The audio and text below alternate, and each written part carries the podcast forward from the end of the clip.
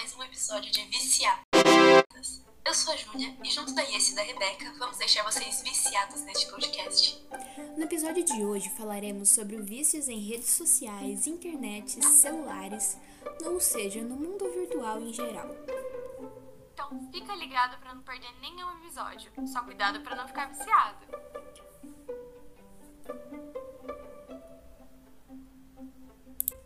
É, gente, eu acho que nessa pandemia todo mundo começou a usar bem mais o celular e o computador, tipo, e isso acho que foi um problema, porque as pessoas não prestavam mais atenção nas aulas online ou nas coisas, assim, ficavam no celular o dia inteiro. Sim, realmente, eu não posso negar que depois da pandemia, tipo, a maior parte do meu dia tá focado em algum aparelho, tipo computador, celular. Tô conectada a maior parte do meu dia e isso tá me causando muitos problemas, como meus olhos doem, meus ouvidos de ficar de fone. Enfim, tá complicado. É, mas pelo lado bom a gente ainda consegue manter contato com os amigos, mesmo na pandemia que a gente não pode se ver presen- presencialmente, né? Sim, realmente. Tudo tem seus prós e seus contras.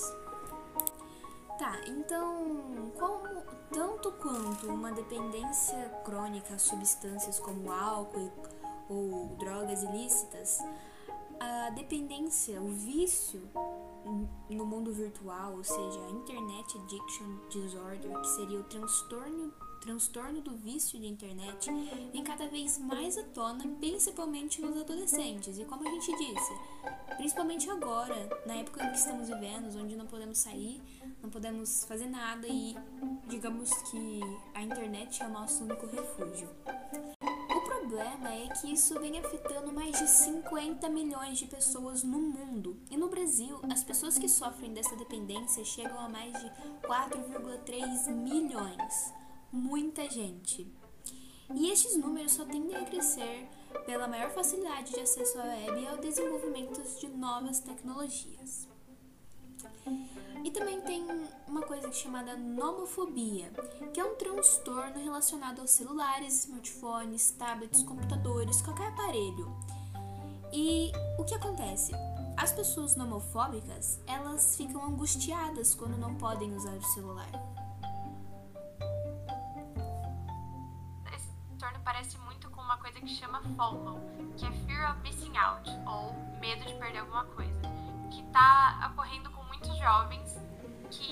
é quando você tem medo de perder de alguma notificação, alguma mensagem, alguma notícia. Então, compulsoriamente, você fica ligando o celular para ver se tem alguma coisa. Isso está afetando muitos jovens, muitas pessoas hoje em dia.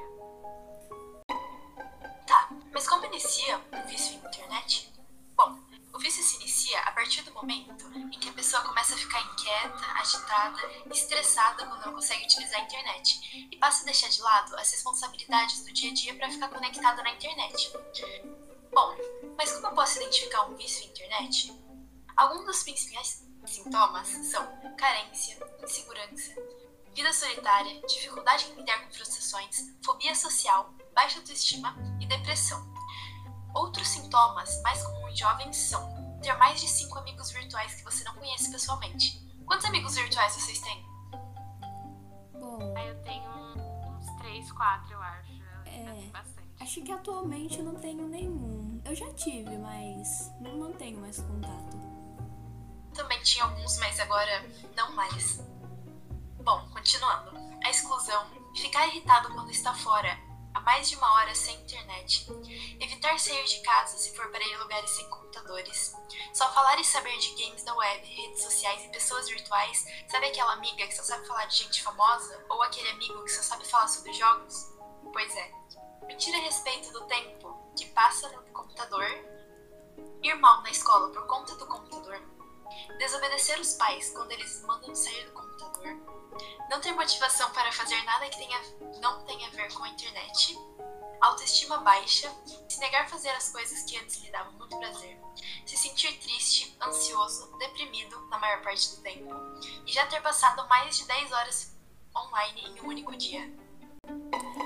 E quais são as consequências que esse tempo além, fora do normal, ou seja, a dependência, o vício na internet, nos computadores, enfim, podem te trazer a, a sua saúde, tanto física quanto psicológica.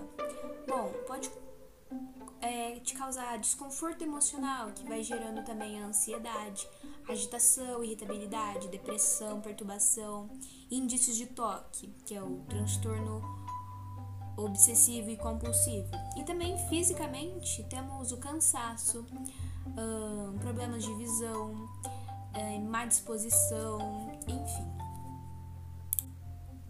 Então, continuando, eu vou pegar aqui um depoimento de um jovem que ele deu uma entrevista para um site.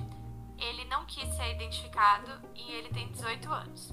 E ele contou que ele viveu uma luta de 4 anos contra o vício em internet. Mas no caso dele, o problema foram os jogos de RPG, que em inglês Role Playing Game, em português Jogo de Interpretação de Personagens. Ele começou a parar de tomar banho, estudar, comer, e ele buscou no computador uma saída para sua ansiedade, mas além de não resolver, ele começou a desenvolver depressão e tinha até pensamentos suicidas. Ele começou a mentir, matar a aula, o que gerava muitas brigas com os pais dele e tudo isso por quatro anos. Até que ele repetiu o primeiro colegial e resolveu mudar, porque percebeu que aquilo prejudicava muito. Então, com o suporte do pai, ele procurou um grupo de apoio e começou a ir no psicólogo. Foi então parando aos poucos e hoje ele evita os computadores e excluiu as redes sociais, mas ainda assim quer cursar ciência da computação. Nossa, sim, eu conheço um caso que eu vi pessoalmente, posso dizer assim, onde a pessoa ela morava bem perto da escola, era só atravessar a rua. E eu particularmente acho que vi três vezes essa pessoa na escola. Ele faltava muito praticamente não ia e tudo devido aos jogos, principalmente. Os professores iam até a casa dele, incentivavam, os amigos iam, mas não, ele não se rendia e continuava no computador. Segundo o que os pais deles falavam, ele ficava o dia inteiro dentro do quarto, apenas jogando e jogando. É, isso aí é o caso extremo. Bom, esse menino podia ter procurado um tratamento como esse último que eu falei. Então eu vou listar alguns se você se identificou aí com esse menino. Casos, é muito comum que o dependente de internet sofra de depressão ou ansiedade severa e procure a internet a tentativa de encontrar um alívio. Apesar de ser um transtorno, não há uma medicação específica. Então, geralmente, o tratamento é direcionado para os outros pro problemas que vêm junto. E ao contrário do que outros dependentes, como os de álcool ou outras drogas, não é recomendado que o viciado em internet se afaste completamente dela, porque, principalmente agora na pandemia, que a gente depende da internet. Bom, desde 2006 funciona no Instituto de Psiquiatria do Hospital das Clínicas de São Paulo o Núcleo de Dependência da Internet. Lá, o paciente passa por uma avaliação psicológica e psiquiátrica. O tratamento acontece por meio de uma terapia em grupo que dura 18 semanas, com atendimento de uma hora e meia, uma vez por semana Dependendo do caso, ela é feita individualmente. A proposta é que cada semana se possa discutir o interesse deles pela internet, as vantagens e as desvantagens do uso e o que eles deixam de viver quando estão conectados. Tenta-se identificar o que motivou a busca pela internet e porque, porque os históricos são variados. A proposta não é dar conselhos, e sim trocar experiências. Mas mesmo assim, há casos de recaídas e que nem sempre é possível acompanhar todo mundo no final do programa. Acredita-se que, com o tempo, o problema pode aumentar. Os atrativos passam a ser cada vez maiores e ficam disponíveis 24 horas lá na web. Então, se não tiver um trabalho de consciência sobre os riscos e o uso controlado, o número de viciados pode ser absurdo. Então é isso, pessoal. No próximo episódio iremos falar sobre os jogos de azar e apostas. Fique ligado. Até a próxima.